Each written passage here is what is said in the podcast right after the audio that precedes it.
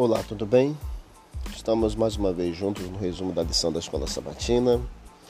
É, Segunda-feira, a beleza da santidade e terça-feira, especialistas no erro.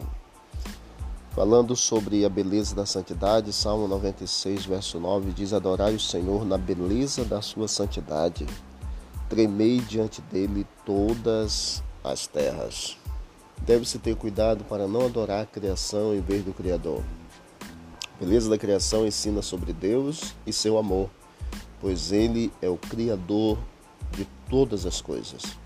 A educação cristã, baseada nas Escrituras Sagradas, ajuda a fazer a distinção entre as coisas belas, santas e boas daquelas que não são.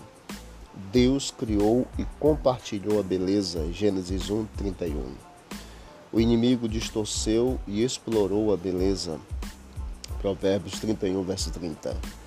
Nenhuma beleza exterior pode ser comparada à beleza de um caráter santo. Todas as coisas criadas por Deus foram criadas para serem compartilhadas e a beleza de sua santidade.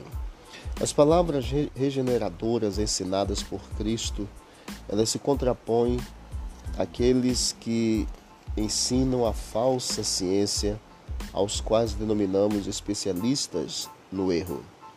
Conforme 1 Timóteo capítulo 6, verso 11, os principais elementos a serem ensinados e seguidos são amor, fé, piedade, justiça, mansidão e constância. Paulo exortou Timóteo a se contrapor a outra doutrina e a falsa ciência de seus dias. Os cristãos devem também combater a falsa ciência da atualidade. Por quase dois mil anos, as pessoas mais inteligentes do mundo, os especialistas, acreditaram que a Terra permanecia imóvel no centro do universo, enquanto todas as estrelas e planetas orbitavam em círculos perfeitos. Foram usadas algumas contas matemáticas e raciocínios científicos muito complicados para sustentar essa crença, mesmo que ela estivesse errada em quase todos os aspectos. Por isso podemos dizer que essas pessoas eram especialistas em erros e que esse ensino com certeza era falsamente chamado ciência. Cuidemos para não sermos enganados. A ciência tenta provar por A mais B que Deus não é o criador de todas as coisas.